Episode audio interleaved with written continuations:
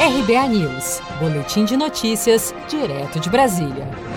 Após ter seu currículo questionado, Carlos Alberto Decotelli pede demissão e deixa Ministério da Educação antes de tomar posse. O professor Carlos Alberto Decotelli não é mais ministro da Educação. Decotelli encontrou o presidente Bolsonaro na tarde desta terça-feira, 30 de junho, e pediu demissão da pasta. O ex-novo ministro teve uma passagem relâmpago pelo MEC, ficando no cargo menos de uma semana. A repercussão negativa sobre o fato de seu currículo conter informações falsas e a acusação de plágio em sua dissertação de mestrado tornaram sua permanência no cargo insustentável, antes mesmo de tomar posse como ministro da Educação. Em entrevista nesta segunda-feira, 29 de junho, Decotelli falou sobre sua conversa com Bolsonaro para esclarecer seu controvertido currículo. Qual foi a minha dissertação de mestrado?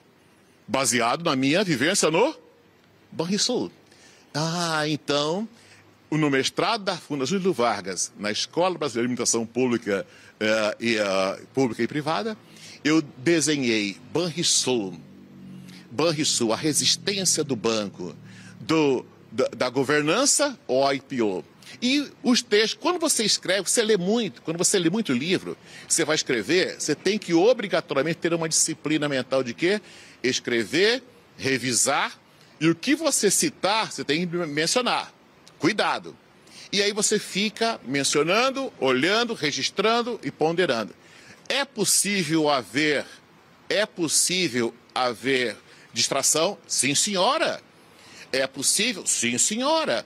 Hoje, a senhora tem mecanismos para poder verificar softwares se a senhora teve ou não inconsistência. Mas naquela época, nós, pela distração. O ex-presidente da CAPES e atual reitor do ITA, Instituto Tecnológico de Aeronáutica, Anderson Correia, é um dos nomes que ganhou força para ocupar o posto deixado por Decotelli.